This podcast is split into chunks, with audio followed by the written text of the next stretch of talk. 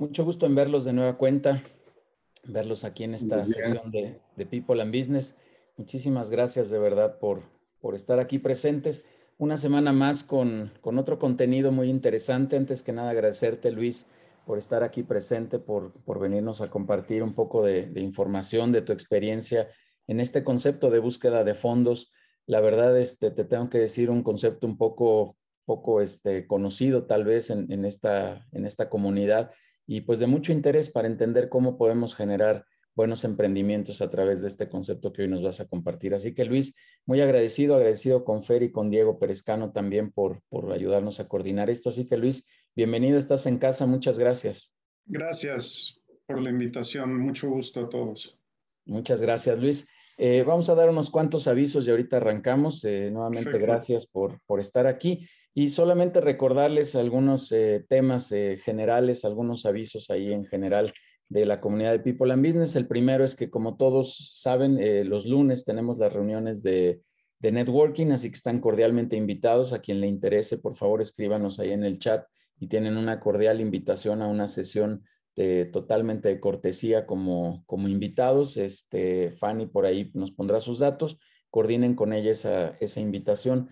También les queremos lanzar una invitación para eh, un, una sesión de consejo directivo. Quien guste estar en una sesión eh, de las que habitualmente generamos aquí dentro de la comunidad de People and Business, pues serán cordialmente bienvenidos. Alguien que no haya estado nunca en un consejo directivo, que no entienda bien de qué se trata, cómo es que se lleva a cabo una de estas sesiones, pues con todo gusto le, damos esta, esta invitación eh, que nos dará un placer enorme poderlos ver en, en esas sesiones de, de, consejo directivo. Muchísimas gracias a todos.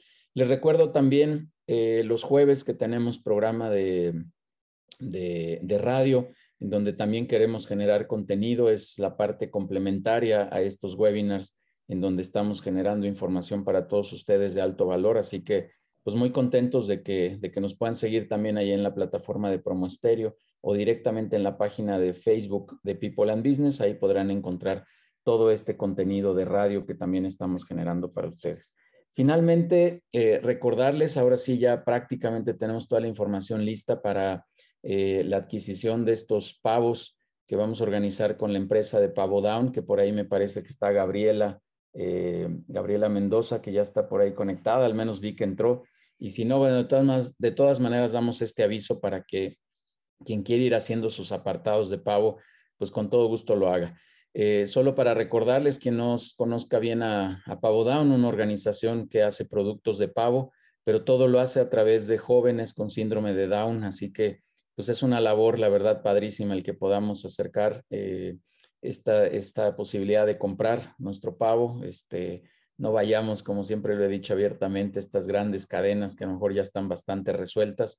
Vayamos con Gabriela Mendoza y Pavo Down y Francisco, su esposo. Así que ya ahora sí, próximo martes les estamos lanzando la, la invitación para, para, hacer sus apartados de, de pavo. Y finalmente, eh, les quiero también compartir la agenda que tenemos para las siguientes semanas. Bueno, ahí está el código QR para que nos puedan seguir. Quien quiere escanearlo, ahorita aparecerá ahí eh, aleatoriamente en la pantalla. Pero las próximas semanas tendremos, la próxima semana tendremos un gran amigo, eh, compañero y profesor de la Universidad de Anáhuac, a Moisés Maislin, hablándonos de las técnicas de pitching, que estará muy interesante. Él es el exdirector de, de marketing de Volvo y nos platicará de este concepto que, que todos platicamos, todos hablamos de que tenemos que hacer nuestro pitch, pero de repente no sabemos bien cómo hacerlo o, o, se convierte en, una, en un pitch que de verdad no es nada, nada poderoso. La siguiente semana, el, el, viernes 12 de noviembre, estará José Pablo, autonombrado, lo aclaro, el güey de los tenis rojos, no lo dije yo, se lo puso él solito, y nos hablará del tema de storytelling, eh, este otro concepto también muy interesante de cómo empezar a contar historias sobre nuestros negocios, que, que también es sumamente importante el, el, poder desarrollar este concepto, así que nos estará platicando un poco más de cómo, cómo desarrollar este, este aspecto de storytelling. La siguiente semana estará con nosotros eh, un, consultor a nivel Latinoamérica eh, que nos va a hablar de cómo crear un diferenciador poderoso, cómo tener esto, este famoso eh, diferenciador que siempre hablamos de cuál es tu diferenciador, qué este, te diferencia en el mercado y demás. Y también de repente la verdad es que hablamos de cosas que simplemente son como pequeños distintivos en nuestra organización, pero que no son en realidad un diferenciador poderoso. Así que Jesús nos estará platicando de ese tema. Y finalmente, pues ya prácticamente concretado, tendremos a Carlos Gemmel, que es el vicepresidente eh, financiero de Nordstrom, que nos vendrá a hablar de estrategias para negocios de pymes. Y ahí seguimos generando mucho valor para ustedes a través de estos webinars. Los viernes voy a dejar que aparezca el código para que quien nos quiera seguir en redes sociales, escanea ahí el código, tómele una foto y si no, después ahí puede accesar a vincularse eh, con, nosotros eh, para que tenga toda esta, toda esta información. Así que, pues ahí están, ahí están los avisos generales. Eh, Luis, pues vamos, vamos a arrancar, por favor, si me lo permites, voy a leer un poco tu, tu resumen profesional y les voy, a, les voy a advertir que por favor no se desconecten al final. Luis por ahí nos tiene unos ofrecimientos, unos eh, obsequios, de verdad te lo agradezco Luis, pero lo dejaremos ahí al final después de tu, de tu, de tu ponencia. Así que pues vamos, vamos a arrancar con, con, este, con esta sesión y déjenme presentarles a Luis Perezcano, él es actualmente director general de la cadena de restaurantes Texas Ribs, conocidas por todos, donde aplica su experiencia para crecer e institucionalizar la compañía. Ha estado vinculado a la industria de capital privado desde principios de la década del 2000 y actualmente es asesor senior de Stepstone, uno de los principales administradores de inversiones en mercados privados globales con casi, con casi 500 mil millones de dólares en activos en asesoría y administración. Luis, nuevamente muchísimas gracias. Gracias a Diego también, a Diego Perezcano y a, a Fer Alemón por ayudarnos a coordinar esta reunión contigo. Estás en casa, bienvenido a esta comunidad de People and Business y aquí estamos para escucharte con mucha atención. Vamos a apagar como siempre los micrófonos y las preguntas, pues en el chat ahí las iremos intercalando durante la sesión. Luis, adelante, este espacio. Muchas gracias. Gracias, Judiel. Eh, muchas gracias por la, por la introducción. Eh, muchas gracias por la, por la invitación. Eh, Diego, que me puso en, en contacto con ustedes. me da mucho gusto tener la oportunidad de, de, presentar este tema que, que pienso que es muy interesante. Eh, ante una comunidad como la que eh, han formado ustedes. Así es que eh, muchas gracias. Em, ¿Cómo tú pones la presentación o cómo la o vuelvo a compartir mi pantalla? Sí, Luis, tú por favor, si eres tan amable, abajo en el botón de compartir. Ok.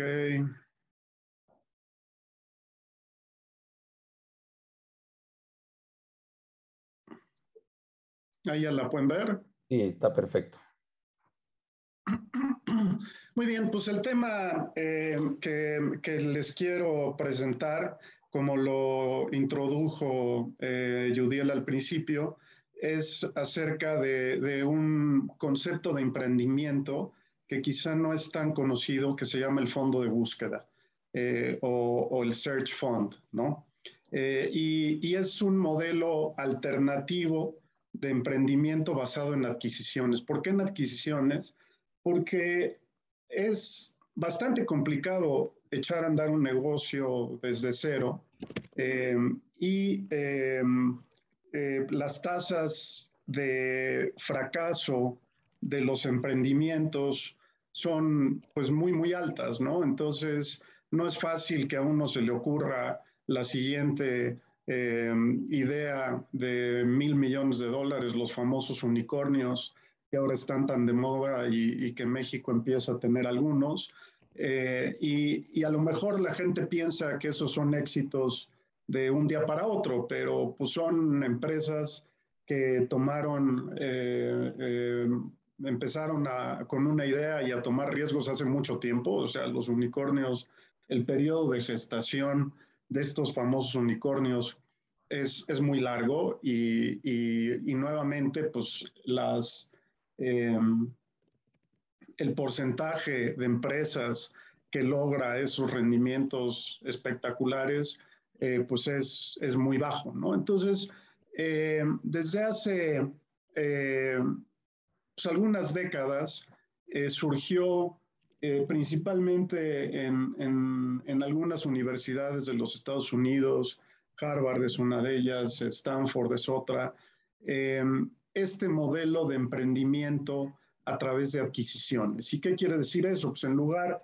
de fundar yo o echar a andar una compañía eh, basado en una idea que no sé si va a tener éxito o no, que no sé si va a tener mercado o no, ¿por qué no mejor busco una empresa que ya está probada, este, que ya tiene un buen posicionamiento de, de, mercado y la compro, ¿no? Y entonces yo me vuelvo eh, el emprendedor detrás de ese, de ese negocio, eh, pero sin tomar todo el riesgo de echar a andar una empresa desde cero. Y esa es, digamos, eh, la idea detrás del, fondo de búsqueda. Y por eso se llama las dos palabras, es un fondo porque para llevar a cabo esta adquisición se busca eh, conseguir capital de, inversionistas y se le llama de búsqueda porque eh, eh, ese dinero se utiliza para llevar a cabo una búsqueda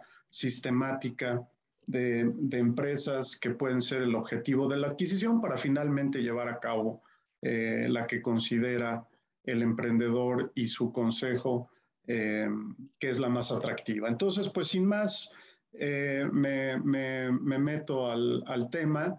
esta, esta presentación está basada eh, sobre un libro que, escribí eh, hace algunos años, en el 2014, que se llama Cómo comprar una empresa exitosa. Eh, está disponible en la tienda de Kindle. Este, y, y, y, el subtítulo es justamente ese, ¿no? El Search Fund o Fondo de Búsqueda como modelo de emprendimiento. es, este libro lo, lo escribí eh, junto con mi hermano Hugo Perezcano, que él es abogado, él, escribió la parte eh, legal del el capítulo legal del libro, y con Félix Cárdenas, que es un profesor de la, em, de la EGADE en, en, el TEC de Monterrey, y, y, él ha estado mucho más involucrado y de manera... Eh, yo, yo hice un approach a este tema más bien desde el punto de vista teórico, eh, pero Félix eh, eh, no solo enseña, está, está, echando a andar ya una cátedra sobre emprendimiento a través de adquisiciones en el, en, el TEC de Monterrey y un curso que de hecho empieza la semana que entra en EGADE sobre, sobre, sobre este tema. ¿no? Entonces, en México, y lo vamos a ver, está tomando eh, pues bastante, bastante importancia este modelo. Eh, yo cuando decidí escribir este libro, veía que, que, era un modelo que se podía adaptar muy bien a, a, las, a las, condiciones en México y que podía dar una, una muy buena alternativa a otras eh, formas de, adquisición de empresas, ¿no? Como, como pueden ser los fondos de capital privado, eh, y, fondos de capital emprendedor, ¿no? Eh, entonces, eh, decidí escribir este, este libro y, y, en fin, pues es sobre lo que les quiero, sobre lo que les quiero platicar, ¿no? ¿Qué es un, un, fondo de búsqueda? no sé si a lo mejor ustedes están más familiarizados con el concepto de un fondo de capital privado fondo de capital privado eh, es, em, es un vehículo de inversión eh, en donde un equipo de administración consigue financiamiento, consigue capital de varios, de varios inversionistas para llevar a cabo, para construir un portafolio de empresas. Eh, llevan a cabo a lo largo, hay un periodo de inversión que digamos que puede ser de, entre 3 y 5 años, y a lo largo de este periodo eh, van buscando empresas eh, con una tesis de inversión definida eh, para ir conformando este, este portafolio de, inversión, ¿no? Y, y la, la, idea es agregarles valor a esas empresas, transformarlas para luego venderlas y con eso generar los rendimientos del, del inversionista, ¿no? Eh, o del conjunto de los inversionistas. Y, un search fund se parece mucho a un fondo de capital privado, eh, con la diferencia de que tiene una sola empresa en su portafolio. Entonces, todo el proceso de búsqueda eh, y de transformación y de venta se enfoca en una sola, en una sola compañía. ¿no? aquí tengo una definición un poco, un poco más amplia. Un, fondo de búsqueda es un vehículo de inversión en el que un emprendedor motivado reúne capital de un grupo de inversionistas para comprar una empresa exitosa, bien posicionada, eh, pero que tiene todavía un gran potencial de, crecimiento, ¿no? Y la idea es eh, transformarla eh, y pues ya sea conservarla, que puede ser una alternativa, o volverla, volverla a vender, ¿no? Y, y, el objetivo pues es generar altos rendimientos para los inversionistas y un evento patrimonial muy importante para el propio, para el propio emprendedor. Entonces, digamos que esa es la definición del, del, fondo, del fondo de búsqueda. ¿no? Em, el modelo consta de cuatro etapas. Eh, uno, la búsqueda de, de la empresa. Eh, dos, una vez que se encuentra eh, la, empresa objetivo, se entra en la etapa de adquisición. Em, tres, una vez que se adquiere la empresa, pues empieza el trabajo duro y no que los anteriores no hayan sido duros, es un proceso eh, bastante intensivo en, en, trabajo y, en talento, eh, pero en la etapa 3 empieza la transformación de la empresa, ¿no? Eh, uno busca una, y, y, en ese caso no es, no es similar, no, no es, no es este, distinto, digamos, de echar a andar una, una, empresa desde cero, ¿no? Uno empieza con un plan de negocio, con una idea este, que, que, que la va a llevar a cabo. Aquí también, ¿no? Cuando uno está haciendo una búsqueda eh, y ubica ya una empresa, pues tiene que llevar a cabo un plan de negocio eh, que va a ejecutar una vez que logre la adquisición de la, de la, empresa. Aquí la diferencia es que, como dicen los, como dicen los gringos, eh, you hit the ground running, ¿no? Es decir, eh, empiezas con una empresa pues que ya está eh, en el mercado, que ya tiene un nivel de ventas importante, que ya está generando utilidades, pero que tiene ciertas áreas de oportunidad que puede aprovechar el emprendedor para hacer una transformación, agregarle todavía más valor y finalmente al cabo de, cuatro, cinco, seis años, venderla y generar ese rendimiento atractivo para los inversionistas que acompañaron al emprendedor en esta aventura y un evento patrimonial realmente importante para el propio, para el propio emprendedor. Em, la primera etapa es eh, la, de, la de la búsqueda. Y, si tienen eh, comentarios, preguntas, eh, etcétera, y, lo pueden poner ahí en el, en el chat, Judiel me, me va a ayudar a, a, ir moderando y avisarme si hay, si hay alguna pregunta. Siéntanse en toda libertad de, de interrumpirme y, y, resolvemos cualquier pregunta, cualquier duda. ¿no? Eh, entonces, en la primera etapa, eh, que es la búsqueda, eh, el, el, emprendedor para llevar a cabo esta, esta búsqueda, pues necesita de capital, ¿no? Un capital inicial, digamos. Entonces, lo, lo primero que tiene que hacer eh, este emprendedor es reunir capital de inversionistas para fondear este periodo de búsqueda, ¿no? ¿Qué sucede durante este periodo de búsqueda para que sea eh, realmente eh, un trabajo de tiempo completo? Pues tiene que estar recompensado, ¿no? Entonces, porque, no sé, hay veces que eh, que eh, quizá el emprendedor pues tiene su, eh, su trabajo de tiempo completo y pues está realizando una búsqueda en sus tiempos libres, pero pues eso, el que a dos, el que a dos amos sirve, pues con ninguno queda bien y, y, y si realmente quiere uno tener éxito en, en, un proceso como estos, pues debe de invertir pues, todo su tiempo, todo su talento eh, en, en, el proceso, ¿no? Entonces, pues ese esfuerzo eh, tiene que estar recompensado, ¿no? Entonces, reúne capital inicial para pagarse un sueldo eh, y llevar a cabo la búsqueda, para fondear algunos gastos y sobre todo el due diligence o la, o la auditoría de la o las empresas que, que, vaya encontrando a lo largo del camino y que sean candidatos de, adquisición. ¿no? durante este periodo lleva a cabo una búsqueda sistemática de oportunidades de inversión. Y aquí la palabra sistemática es muy importante, ¿no? Porque, a ver, tiene que ser eh, eh, muy, muy bien llevada a cabo, ¿no? Y, en fin, eh, a través de probablemente banqueros de inversión, de esfuerzo propio, de foros y comunidades como las de ustedes, en donde puede haber oportunidades de alguien que se quiera eh, salir o, vender eh, la, empresa eh, que fundó hace, hace años o que es el negocio familiar, etcétera, y tiene que llevar a cabo esta, esta búsqueda de, de oportunidades de inversión. Y entre más empresas analice, pues mejor eh, eh, mejores oportunidades tendrá de seleccionar la que realmente tiene el potencial de tener un desempeño sobresaliente. ¿no?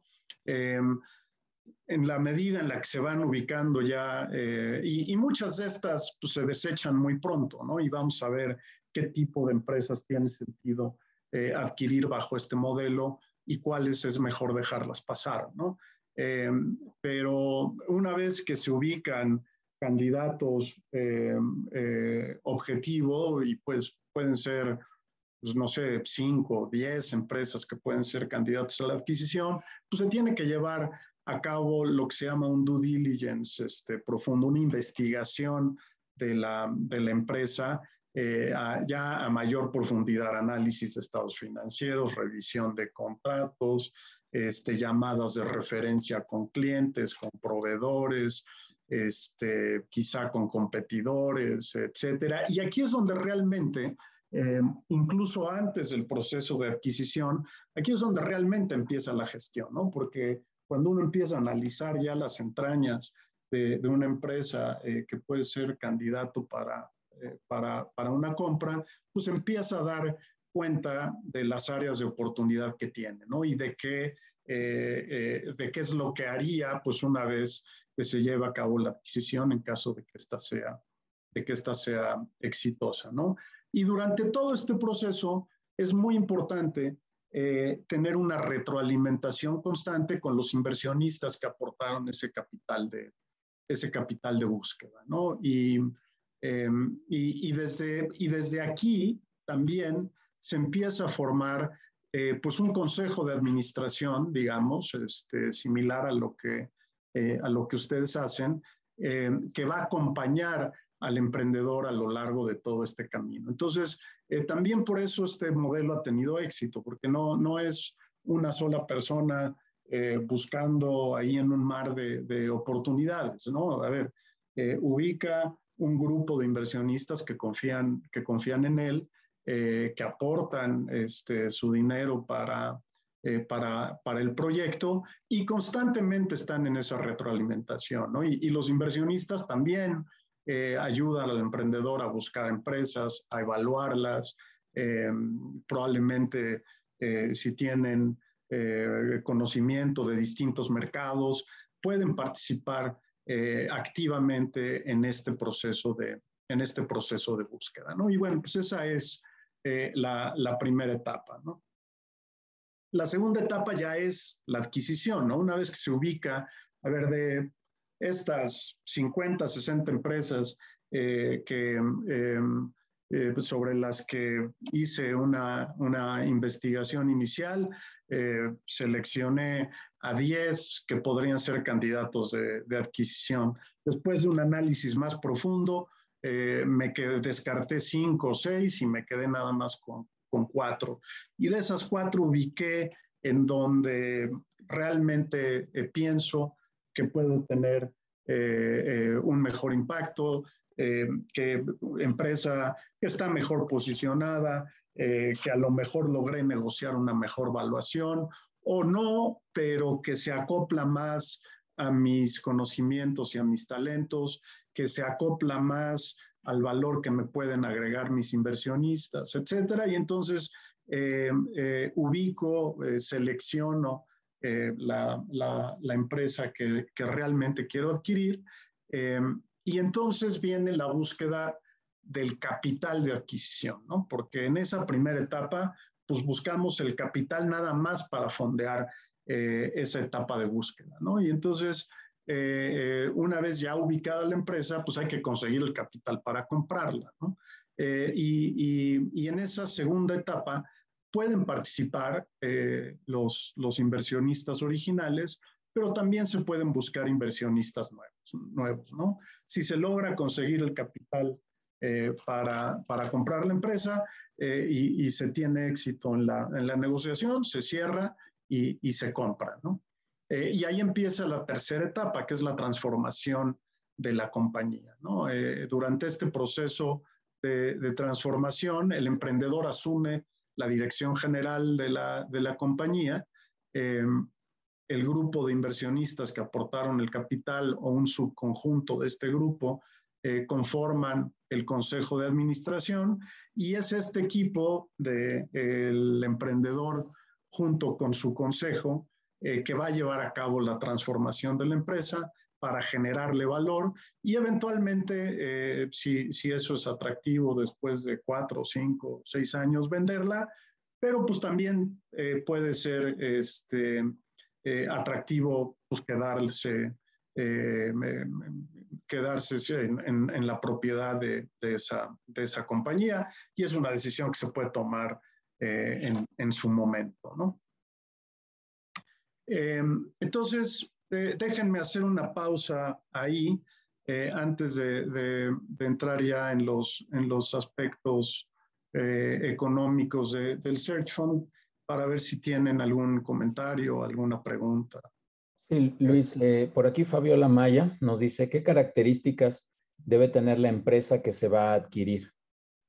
Es una muy buena pregunta y vamos, tengo un par de láminas, este, eh, que, que, pero, pero es muy importante porque eh, este, no todas las empresas pueden ser candidatos a, adquirirse, ¿no? Este, pero vamos a entrar en ese, en ese tema en un par de, en un par de láminas eh, hacia adelante. Sí, adelante Luis, no hay más preguntas. Ok, entonces les, eh, les, comentaba que em, em, que el capital, eh, la estructura de capital de la empresa se va a conformar por parte del capital aportan los inversionistas. Eh, y, ya lo comentamos, una parte de ese capital se aporta eh, inicialmente para fondear la búsqueda del emprendedor y, la parte más importante del capital se aporta para la adquisición de la, de la empresa, ¿no?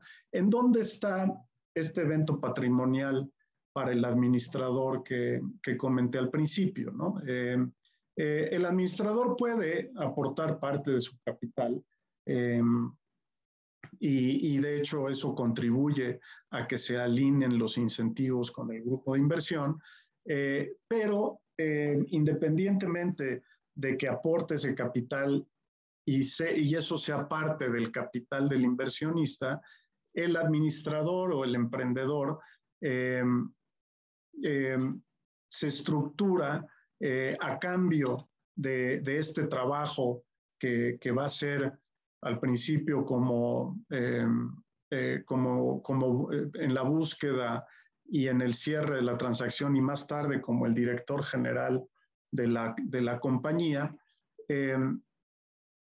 se hace dueño de parte del capital de esa, de esa empresa. ¿no? Y usualmente, y esto puede variar, pero usualmente como se, como se estructura esta participación es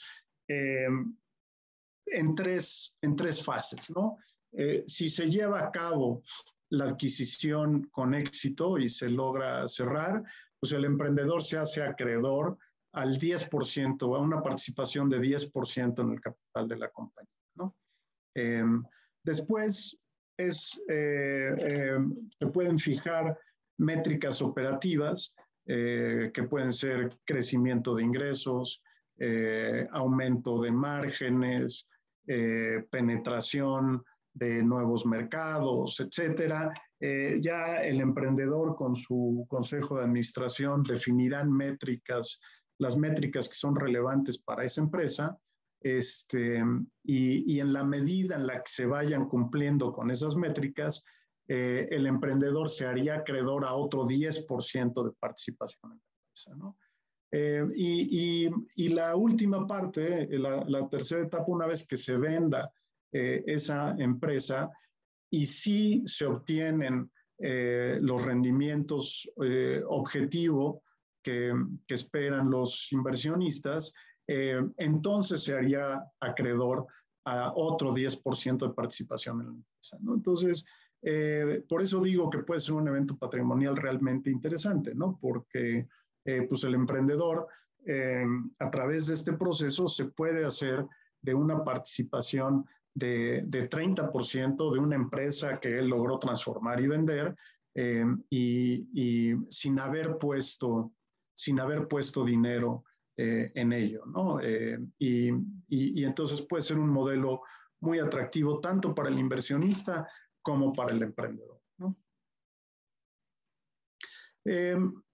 El capital inicial o de búsqueda cuánto eh, deberíamos de, o cuánto es razonable buscar.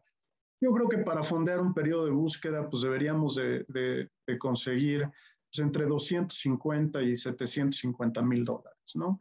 Eh, esto lo podemos dividir en unidades de entre 25 y 50 mil dólares por inversionista y buscar un conjunto de 10 a 15, a 15 inversionistas, ¿no?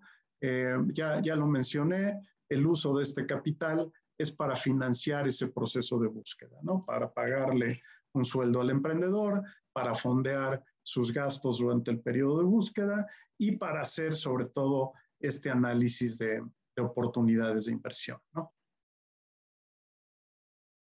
Y después viene el capital de adquisición, que pues como cualquier estructura financiera eh, de, cualquier empresa, pues puede consistir de deuda, y de capital, ¿no?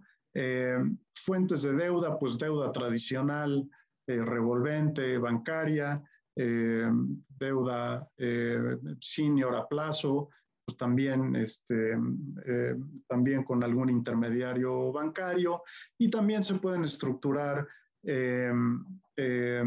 deudas subordinadas o más del tipo mezanín y eso pues puede ser con fondos especializados o con la propia base de inversionistas. ¿no?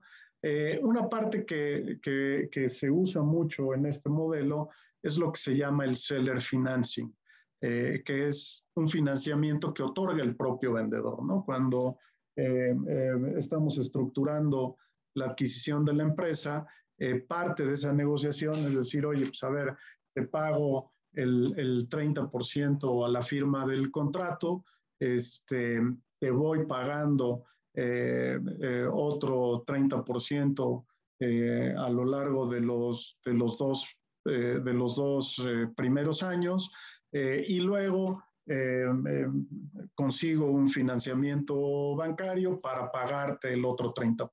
¿no? Entonces, esa, esa, esa ese financiamiento que puede otorgar el vendedor, es muy útil incorporarlo dentro de la estructura de capital de la, de la empresa. ¿no? Eh, eh, y por el lado del capital, los inversionistas aportan lo que se llama capital preferente, eh, ya sea en la forma de deuda subordinada y o de acciones preferentes. ¿Esto qué quiere decir? es capital porque pues tiene riesgo y pues eh, si, la empresa no, no, es exitosa, se puede perder eh, en, su, en su totalidad, pero es preferente. ¿Eso qué quiere decir? Que, eh, que todas las utilidades, digamos, que, que vaya generando la empresa y que se vayan repartiendo y todo el producto de la venta en el momento en el que ésta se venda, eh, es capital que va a los accionistas preferentes hasta que ellos eh, eh, tengan un rendimiento preacordado, ¿no? claramente hasta que recuperen su capital, hasta que obtengan un rendimiento razonable sobre ese capital y hasta después el, el emprendedor que tiene capital común empieza a participar en, ese, em, em, en, en, esos flujos de la, de la compañía. ¿no? Entonces, el, el que está hasta abajo de la estructura de capital es el propio emprendedor.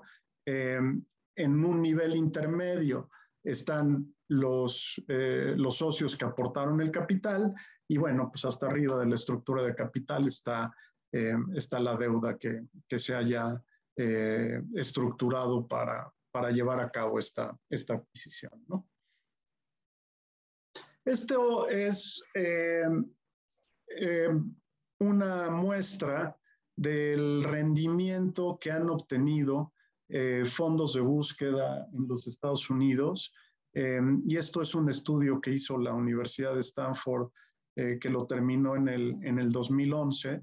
Em, y, y, yo les puedo hacer llegar, porque ya publicaron el de, el de 2021, eh, para que tengan los datos eh, actualizados. Y, además es un muy buen estudio porque no nada más habla de cifras, sino que habla de todo este proceso que yo les estoy, que yo les estoy platicando. ¿no? Entonces, em, la verdad es que los rendimientos de, de, los fondos se buscan en los Estados Unidos han sido realmente espectaculares. ¿no? Si tomamos todos los fondos, eh, el promedio de, de, todos los fondos lograron multiplicar el capital invertido por 11 veces, ¿no? Por más de 11 veces.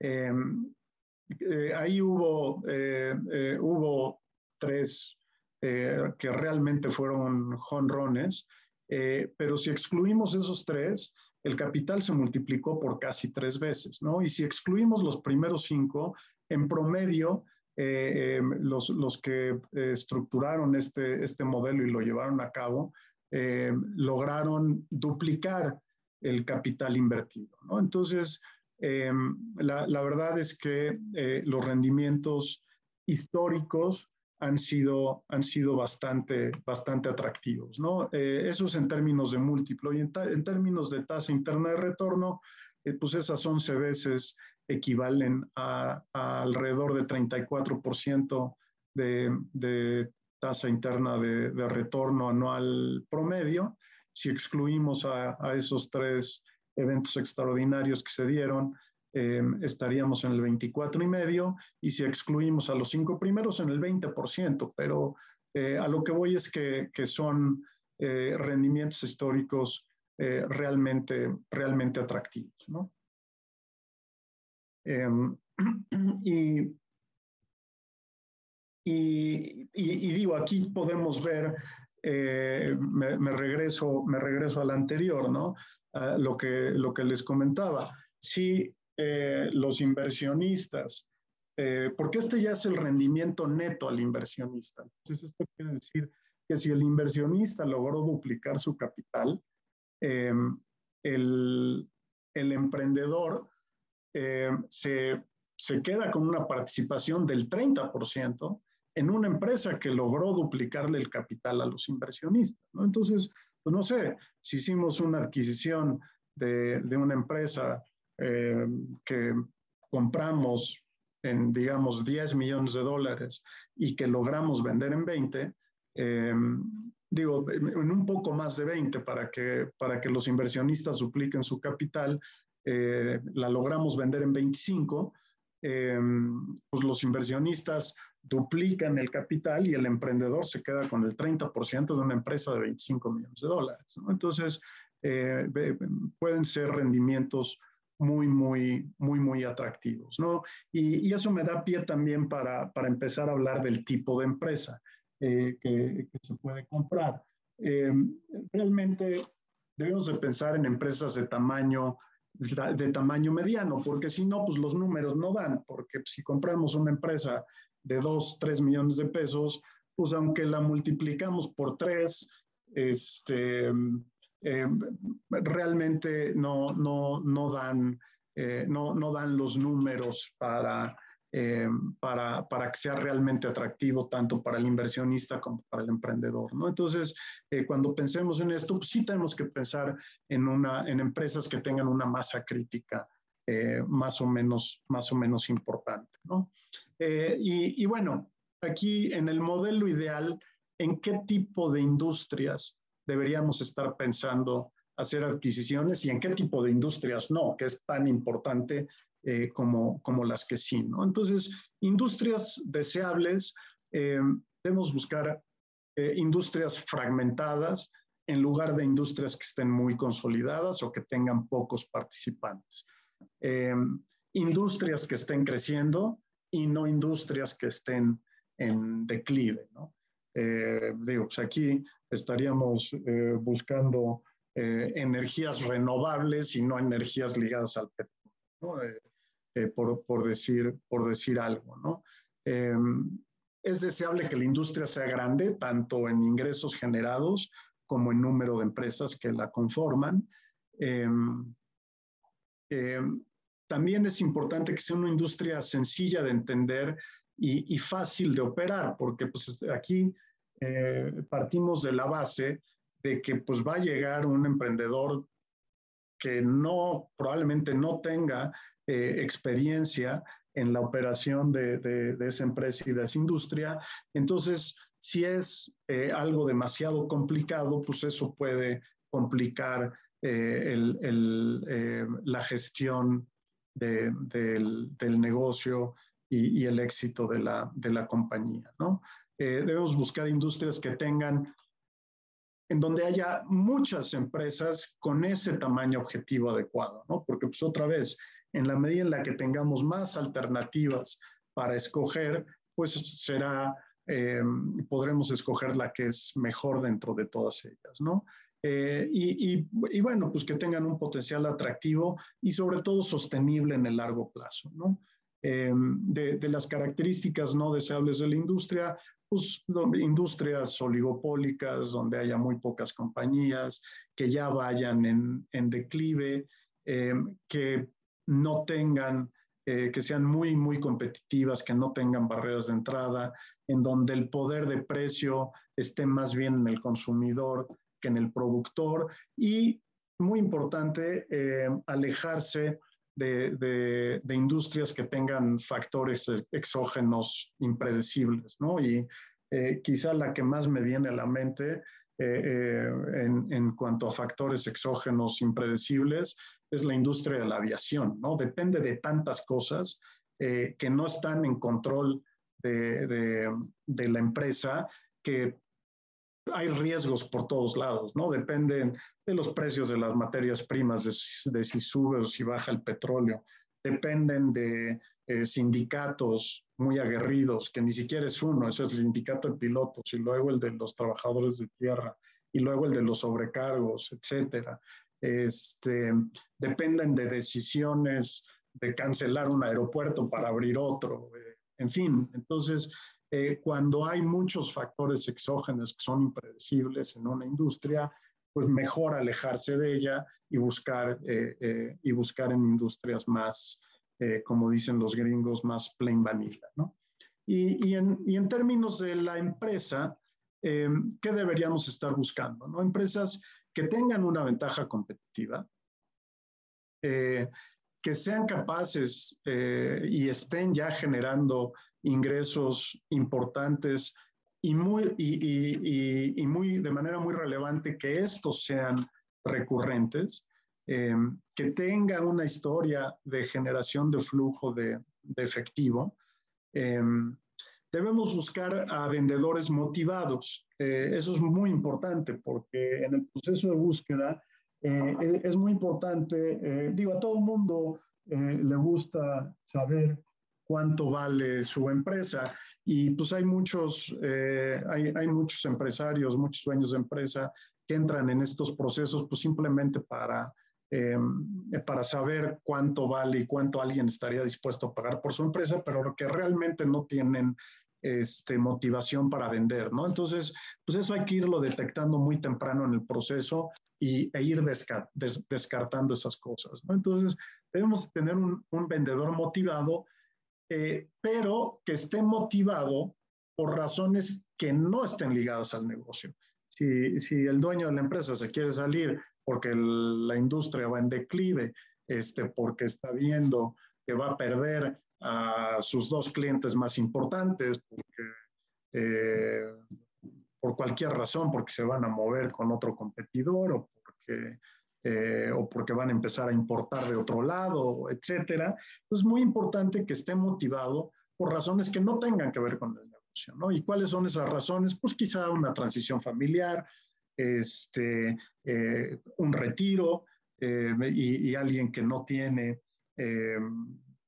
eh, no tiene hijos o no tiene hijos que estén interesados en el negocio y entonces lo prefiera vender. Entonces, ese tipo de, razones son las que deberíamos estar buscando, ¿no?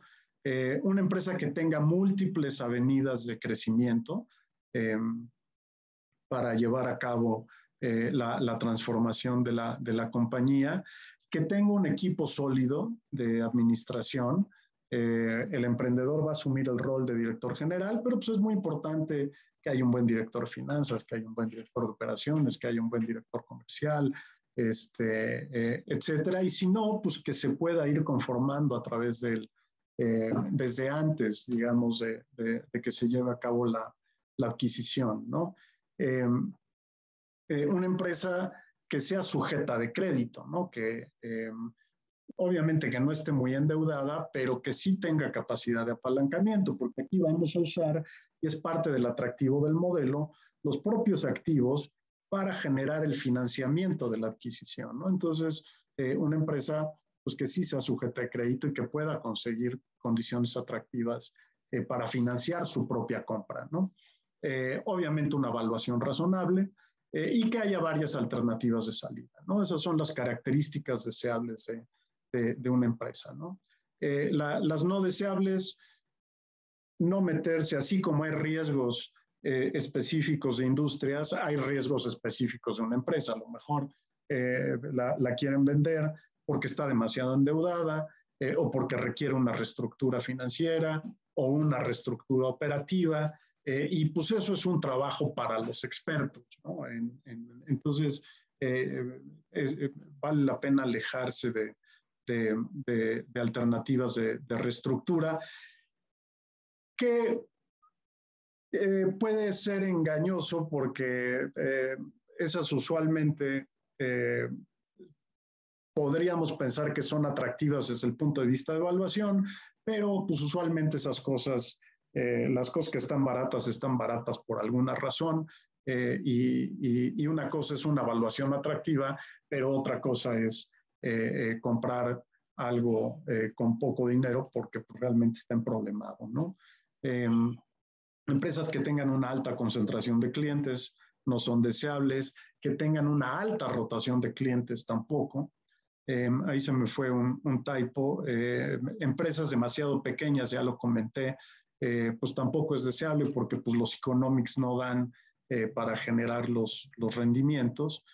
Eh, y pues empresas con deficiencia en el equipo de administración, en mandos medios, pocos profesionales, etcétera, pues también van a, generar más problemas a, a, la hora de, estar operando el, el negocio, ¿no? entonces, sí, equipos de administración sólidos. Em, y, y también alejarse de procesos competitivos, ¿no?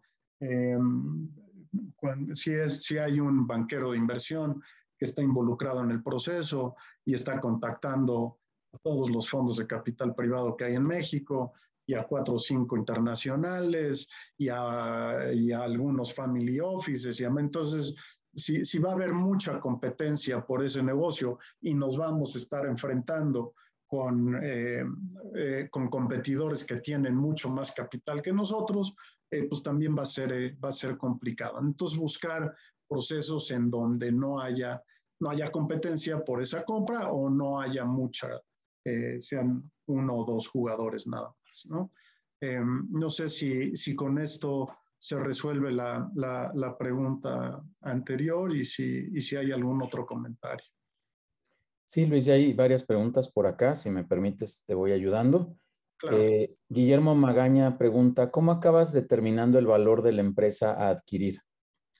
Pues esa es una pregunta para mi primo Diego, que es este, experto en valuaciones, pero pues en fin, hay que llevar a cabo una, una, una evaluación eh, del, negocio, ¿no? Y, y, y, en fin, o sea, eh, hay muchas formas de, de evaluarlo, evaluación de, los activos y eso contrastarlo con un modelo de flujos de efectivo descontado y contrastarlo con múltiplos, con un, con un ejercicio de múltiplos sobre, sobre empresas comparables y pues, en fin, darse una idea. A final de cuentas, ¿qué estamos buscando? Pues adquirir a un precio atractivo o por lo menos razonable una serie de flujos futuros que se van a generar en la, en la empresa, ¿no? Entonces, eh, pero bueno, pues esa, esa es parte del trabajo que tiene que llevar a cabo el, el emprendedor y ya sea él en lo personal, si es que tiene ese, ese skill set y, y, y, esa, eh, y esa capacidad, y si no, pues contratar a, un experto eh, que, que, lleve a cabo esa, esa, esa evaluación. ¿no? Muchas gracias.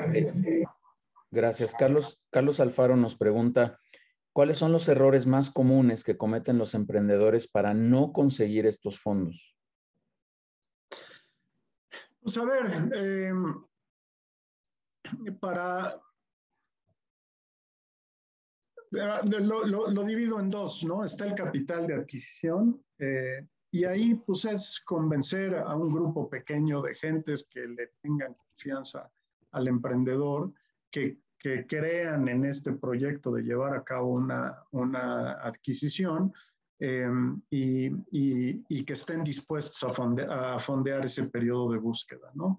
Em, el, el, segundo, si no consigues el capital de adquisición, em, pues a lo mejor no es tan malo, ¿no? Porque parte de una, una diferencia importante que tiene un fondo de búsqueda respecto de un fondo tradicional de capital privado es que el fondo de capital privado es lo que le llaman un, un cheque en blanco eh, o, un blind pool en inglés. ¿no? Eh, eh, aquí el equipo de administración de un fondo de capital privado va con inversionistas y les dice, oye, necesito capital porque voy a ir a comprar un portafolio de 5 a 10 empresas.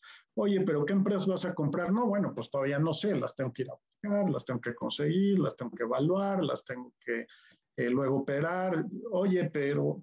Y entonces, en un fondo de búsqueda, cuando uno va a conseguir el capital de adquisición, ya tiene la empresa que quiere adquirir. Entonces, eh, es mucho más seguro para el inversionista que está invirtiendo en un eh, en, un, en, un, fondo de búsqueda que, que ya va, que va a invertir en una empresa que ya sabe cuál es, que ya sabe cuánto vende, que ya sabe cuánto gana, que va a poder platicar con el equipo de administración, que va a poder tener acceso a todo este due diligence que hizo el, emprendedor y que va a poder tomar una decisión ya sobre algo muy concreto. ¿no? Entonces, eh, pues si no hay una, una eh, alternativa de, adquisición lo suficientemente atractiva para convencer a un grupo de inversionistas que la fondee, eh, pues a lo mejor ahí está el problema, ¿no? Que no se encontró la, empresa, la empresa adecuada, ¿no? Eh, eh, y, y, ahora, sí se da y, y, si le, y si eso, eso ya no lo incluyo en mi presentación, pero, pero si le echan un vistazo al estudio de Stanford, sí hay un porcentaje y es un porcentaje no despreciable. Eh, yo creo que está entre el, el 20, 25% de, de, esfuerzos pues, que, no, que no se llevan a cabo, ¿no? Que, no, que ni siquiera pasan el, o sea, se termina el periodo de búsqueda, no se encontró una, una empresa atractiva, y pues ahí se termina el, eh, se termina, se termina el proyecto, ¿no? Pero eh, eh, no sé si eso responda la, la, la pregunta. Gracias, Luis. Gracias. José Aguirre nos dice, ¿qué es un financiamiento mezanín? Financiamiento, la, la, las empresas se financian con deuda o con capital. Y, ahora hay distintos niveles de deuda y distintos niveles de capital. Em, hasta abajo de la estructura de capital está el capital común, es el accionista que tiene derecho a los flujos residuales que se generen después de pagarle a todos los acreedores y después de pagarle a todos los accionistas preferentes. ¿no? Eh, los acreedores que están en la parte más alta de la estructura de capital, el primero es el fisco, son los impuestos, el segundo es la nómina, el tercero son los proveedores y después vienen los acreedores bancarios. ¿no? Eh, entonces a esos hay que pagarles primero. Pero hay una parte intermedia que no es eh, propiamente capital, pero que tampoco es deuda eh, senior o deuda garantizada, y eso es a lo que se le llama mezanín, ¿no? Y, se llama mezanín pues porque está entre el primer piso o el piso más alto de, la deuda garantizada y el piso más bajo del capital, eh, del, capital de los inversionistas, se ubica en la mitad y por eso se llama mezanín, ¿no? Super Luis, muchísimas gracias. Eh, Miguel Zavala nos pregunta, ¿hay una práctica recurrente de comprar empresas que tienen un alto potencial de rendimiento, pero que están en quiebra por mala operación de los dueños originales? ¿Cuál sería su comentario, tu comentario al respecto? Y felicidades, muy interesante presentación. Sí, a ver, si uno tiene esa, eh, eh, esa capacidad, esa experiencia, lo ha hecho anteriormente y sabe cómo hacerlo, pues sí, eh, eh, indudablemente que puede ser una, una alternativa muy atractiva. pero sin duda que le mete riesgos adicionales al negocio. ¿no? entonces, em, por eso es que, que, es una, que aquí lo pongo, y lo pongo yo y, lo pone la literatura. Em, disponible. Em, entrar con este modelo, hacer reestructuras financieras o operativas, le mete más riesgos al, al proyecto, ¿no? Muy bien, Luis. Em, perdón, María Elba Chávez nos pregunta un tema muy interesante, nuevo para, para ella. Tengo algunas dudas. ¿Por qué motivo se venden estas empresas que, como lo menciona, están facturando relativamente bien. ¿Qué pues tan común es, este modelo? Perdón, es que sigue. Eh, ¿Qué tan común es este modelo en México? Y lo último es si conoces un caso de éxito que nos puedas compartir. Sí, con gusto. Este, em, lo que hay que buscar es, es, justamente esa oportunidad, ¿no? Buscar una empresa que le está yendo muy bien y que el dueño la quiere vender y pues a lo mejor la quiere vender pues porque ya se quiere retirar, este, eh, porque, eh, porque o no tiene hijos o sus hijos no están interesados en el, en el negocio eh, o porque él mismo se quiere cambiar de, de, industria o quiere llevar a cabo un nuevo emprendimiento, en fin, este, em, ese es el tipo de empresas que, se deben de buscar, ¿no? Que, que, sí tengan buena capacidad de generar efectivo y que tengan atrás pues, un vendedor que esté motivado por razones que no tengan que ver con el negocio, ¿no? Em, a mí me sorprendió mucho cuando, porque como les digo, eh, yo abordé este tema más desde el punto de vista teórico, em, cuando realmente empecé a hacer eh, la investigación, me sorprendió mucho ver que en México eh, había, y, tengo una lámina más, más adelante, eh, bastante actividad de, fondos de búsqueda, ¿no? cuando, yo, cuando yo escribí el, el libro, ya había varios jugadores tratando de hacer adquisiciones, había un par que, que, habían, que ya habían logrado hacer un, grupo de, empresarios de Monterrey había comprado una empresa, me parece que de distribución y logística de productos farmacéuticos basada en Toluca, eh, y, que ya lograron venderla con, una, eh, con un rendimiento con un rendimiento muy, muy atractivo. ¿no? Este, Em, yo, como, les digo, me, he alejado ya un poco de, este tema y no estoy tan empapado, eh, pero, pero al final tengo ahí una, unas ligas de, recursos que pueden consultar.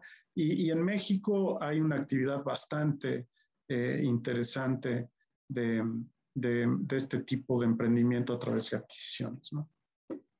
Muchas gracias, Luis. Aprovecho para comentarte, si tienes algo, nos lo compartes y con gusto se lo hacemos llegar a toda la audiencia. Sí, por supuesto, les voy a hacer llegar ahí el, el paper de Stanford, el paper de Yese eh, y, y, un par de ligas que les pueden servir a los que estén interesados. Padrísimo, Luis. Eh, ya hay dos, tres preguntas más y con eso vamos cerrando. Norma Angélica nos pregunta, muy interesante lo que expones. ¿Qué sectores recomiendas para búsqueda de empresas? Pues a ver, otra vez, este, em, eh, industrias grandes este, que, estén, em, estén, estén creciendo. No sé, yo, yo estoy en la industria de los restaurantes. Creo que hoy por hoy puede haber una oportunidad, una, una, oportunidad eh, interesante, aunque eh, si nos vamos a, a, uno de los puntos de industrias eh, no deseables, la industria restaurantera es altamente competitiva y tiene muy pocas barreras de entrada, ¿no? Pero pues, siempre hay eh, oportunidades que pueden construir algo de, de, barreras, de, barreras de entrada. Em, pero, pues no sé, manufactura, logística, em, servicios médicos, eh, tecnología, eh, pero no temas de tecnología disruptiva y ese tipo de cosas, sino más bien eh, tecnologías que lo que le llaman en, en inglés enabling technologies, ¿no? Este, tecnologías que ayuden a llevar a cabo procesos, software as a service, ese, ese tipo de cosas pueden ser muy, muy interesantes y muy, muy atractivas, ¿no? Muy bien, gracias. Eh, dos preguntas más, Luis. Gavino Urbano nos dice, ¿cómo identificar si estoy listo para buscar este tipo de capitales? Em, pues mira, históricamente esto eh, en los Estados Unidos, em, y, veo que me estoy hasta, me, me, estoy quedando sin tiempo y todavía tengo varias láminas que, que pasar. Eh, pero históricamente esto surgió de, eh, se empezaron a dar estas clases en los MBAs de, universidades americanas y los que los llevaban a cabo pues, eran justamente graduados de este tipo de clases que les había resonado el, el, tipo de, el, proyecto y pues que lo llevaban a cabo, ¿no? Yo creo que en México hay una, em, hay, hay, hay, hay un campo mucho más amplio que eso, ¿no? Eh, puede ser, pues no sé, un director general de una empresa en donde lleva trabajando eh, mucho tiempo eh, y que los dueños pues, ya no están tan motivados, ya no le dan tanto apoyo, puede generar la compra de, su, de la propia empresa que está dirigiendo, ¿no? Este, pues claramente habilidades financieras, habilidades gerenciales, pero pues sobre todo eh, el, el, el, deseo de eh, y la capacidad de pues, poder llevar a cabo eh, un, un, emprendimiento como, un emprendimiento como estos, ¿no? Súper. La, la, última ahora sí, para darte, darte chance a continuar, es si existe alguna plataforma donde se promuevan empresas a la venta. pues hay, hay, hay, varias y pues ahí quizá algunos de los, de los miembros del foro eh, conozcan más, pero pues hay eh, banqueros de inversión este, eh, que, que, su trabajo es vender. Ahora ahí entramos en el tema de, los procesos competitivos, pero pues foros como estos, este, las cámaras empresariales, eh, siempre, eh, siempre son este, eh, foros buenos en donde puede haber alternativas de, llevar a cabo una adquisición. Gracias, Luis. Adelante, ya no hay más preguntas. Pues no sé hasta qué hora tengo. Pues si quieres tomamos unos 10 minutos más Pues ok, me voy, me voy rápido. Aquí hablo un poco más de la industria, eh, un poco más de las empresas, con un poco más de detalle, pero ya entramos. Eh, el operador, a ver, aquí están algunas de las características, ¿no? Alguien que esté dispuesto a trabajar con un consejo de administración, ¿no? Que tenga la habilidad para escuchar y tomar en cuenta consejos, que tenga la humildad para reconocer y admitir errores, ¿no? Eh, que esté dispuesto a informar y a ser transparente a lo largo de todo el proceso. es importantísimo, ¿no? La habilidad para aprender y para entender una nueva industria. Eh, habilidad, obviamente, para asumir eh, una posición de liderazgo y una posición de dirección, ¿no? Y, y, esa capacidad de liderazgo para poder retener empleados clave, para poder contratar talento, para poder motivar a un equipo, ¿no? O sea, esto, eh, eh, estas son las características del operador. Del Consejo de Administración, pues disponibilidad para confiar eh, en, en, el, en, el, operador, para trabajar con él, también para ser transparente con él, que tenga experiencia operativa. Si el emprendedor no lo tiene, pues debería de buscar inversionistas que sí participen, que por lo menos en la industria o tengan eh, eh, contacto con ella y, lo puedan ayudar en el proceso y que tengan tiempo, ¿no? Para estar eh, acompañando y hablando frecuentemente con el operador durante, durante el proceso, ¿no? y bueno, pues deseable que, que, que, tengan experiencia trabajando con emprendedores, con jóvenes, con negocios en crecimiento, etcétera, ¿no? el dueño anterior, obviamente, pues que sea honesto para que no uno después de haber hecho la adquisición se encuentre esqueletos en el closet de que no pagó sus impuestos o que tiene deudas pendientes con proveedores o con eh, intermediarios financieros, etcétera. Que esté dispuesto a proveer ese financiamiento del vendedor del que les platicé al principio. Eh, que esté dispuesto a mantener una participación minoritaria eh, en el negocio hacia adelante. Y, y, algo que se puede estructurar eh, es lo que se llama un earnout, ¿no? De, de irle pagando, a ver, yo te pago eh, eh, una parte, pero pues si luego me va muy bien, pues te puedo recompensar con, con, con, con, pagos adicionales en función de que se vayan cumpliendo métricas operativas y eso puede mantener motivado al vendedor de seguir involucrado en el consejo asesor de la, de la, de la empresa, ¿no? Pero pues tampoco lo queremos ahí metido, eh, porque, pues, digo, si vende sin vender, puede entorpecer el proceso de, de, de, agregación de valor hacia adelante, ¿no? Eh, eh, idealmente máximo 50% de deuda, incluyendo el financiamiento del vendedor, y pues una estructura que incorpore deuda, capital y, y, este, y este concepto del, del earnout, ¿no? Em, en fin, este, fuentes de capital, amigos y familiares, colegas de trabajo, empresarios y emprendedores, ejecutivos dentro de la red de contacto del propio emprendedor, este, em, gente pues, que tenga capital, que esté dispuesto a, a, invertirlo. Hay fondos de capital privado, ahora está eh, muy alicaída la industria de capital privado, pero y en su momento había recursos gubernamentales cuando existía el INADEM y antes de que el desmantelamiento de muchas de nuestras instituciones, eh, había recursos gubernamentales para fondear estos emprendimientos. Claramente en esta administración eh, ya, no, ya no los hay, ¿no? Em, en fin, em, riesgos muy importante, ¿no? Eh, hay riesgos del proyecto, lograr encontrar una compañía idónea para adquirir, pues a lo mejor uno no la encuentra y el capital de adquisición, perdón, el capital de búsqueda se pierde, ¿no? Eh, riesgos de completar la adquisición. Muy importante ver que el, emprendedor, que el dueño de la empresa sí esté motivado y que, y, y que sí la adquisición se pueda llevar a cabo y se pueda llevar a cabo en términos atractivos. Y, otro riesgo del proyecto, pues es lograr administrar y generarle valor a la, a la compañía, ¿no?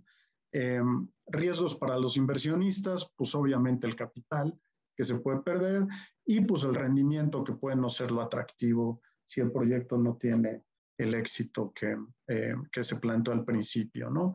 Y para el administrador, para el emprendedor, para el operador, pues el riesgo es su costo de oportunidad, ¿no? Que le puede dedicar un año de tiempo o más a la búsqueda y, y que no fructifique y pues ya eh, se perdió un año que se podía haber dedicado a, a otra cosa, ¿no?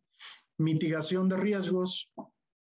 Eh, eh, la propia estructura del Search Fund tiene implícita en su, en su en su estructura, valga la, redundancia, un, un, mecanismo que mitiga tanto el riesgo del inversionista como el emprendedor. ¿no? Se separa la etapa de búsqueda eh, de, la de adquisición. Entonces, pues si no se logra llevar a cabo, pues ya se interrumpe el proyecto y no se arriesga el resto del capital. ¿no? Y ese capital de búsqueda pues es relativamente pequeño respecto al capital de adquisición. ¿no? Eh, otra, eh, otra característica que ayuda mucho a mitigar el riesgo, ya lo platiqué, es que los inversionistas sí conocen la empresa en la que van a, en la que van a invertir, ¿no? Y pueden tomar una decisión ya sobre algo muy concreto. Em, y, no solamente conocen la, compañía, sino que conocen la estructura y las condiciones de la adquisición. Em, y, el inversionista que participó en la etapa de búsqueda tiene la opción, pero no tiene la obligación de aportar capital para la adquisición. Entonces, eh, también es una parte importante que separa esas dos cosas. Y, lo otro es pues, este, eh, este proceso continuo de consulta del emprendedor con su consejo de inversionistas o su consejo de administración, pues que también ayuda a mitigar el, a mitigar el riesgo. ¿no? Eh, ¿Por qué pienso, eh, pensaba en su momento y lo sigo pensando, que es un modelo que se acopla bien a la situación de México?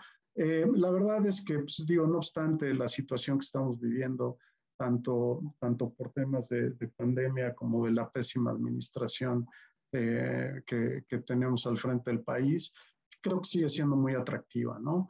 Eh, la industria de capital privado, si bien les comento que está algo alicaída en estos tiempos, ha madurado significativamente y, ya tiene una, masa crítica importante.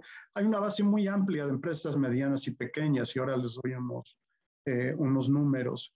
y capital, sí hay capital, hay, hay disponibilidad de recursos de inversión Em, y, inversionistas que sí llevan a cabo em, em, actividades de capital privado más informales y menos estructuradas que lo que aquí les planteo, ¿no? Entonces, eh, sí, digo, no, conseguir capital nunca es fácil, pero sí hay alternativas, ¿no? empresas medianas y pequeñas. Eh, en el país eh, hay alrededor de casi 200 mil empresas que venden entre 4 y 100 millones de pesos, em, que, que, emplean alrededor del 15% de la población y aportan el 10% de la producción bruta total, ¿no? Y luego hay otras 41 mil empresas, eh, entre 100 y 250 millones de pesos de ventas, em, que, que, también emplean alrededor del 15% de la población y, y aportan casi el 20% de, la, del, producto, del producto total, ¿no? Entonces, en este universo, digamos, las grandes de las pequeñas y las pequeñas, las medianas o incluso las grandes de las medianas, ahí es donde está esta...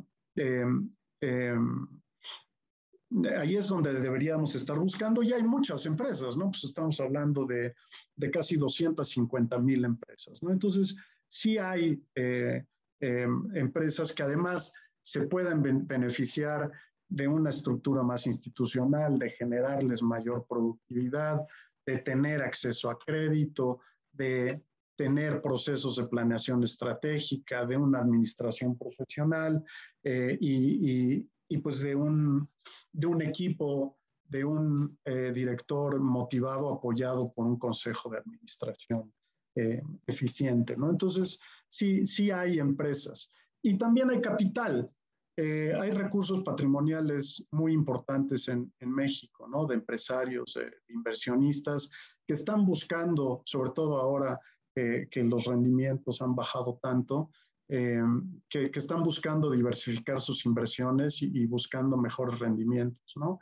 em, eh, con información de la Comisión Nacional de Valores, em, eh, casas de bolsa con operaciones en México tienen más de 100 mil cuentas con activos mayores de 15 millones de pesos y más de 22 mil que, que, manejan más de 500 millones de pesos, ¿no?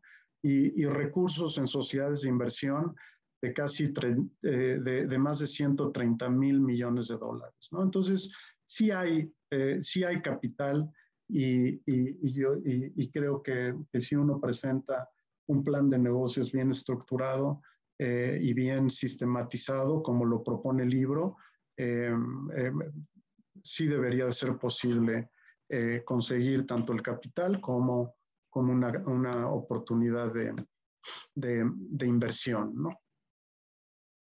Eh, y, y, bueno, pues esta es la, la, la, lámina que les quería yo enseñar. En, en, en esta, esta es la actividad de Search Funds fuera de los Estados Unidos. En los Estados Unidos es donde más actividad hay, como en casi todas las cosas, pero México eh, es el más importante. Eh, cuando eh, ya había, eh, aquí la, las barras grises son antes de 2012, bueno, las dos barras grises son antes de 2013. Cuando yo escribí el libro, como les dije, me sorprendió ver que México era uno de los países que más actividad tenía y eso ha seguido, ¿no?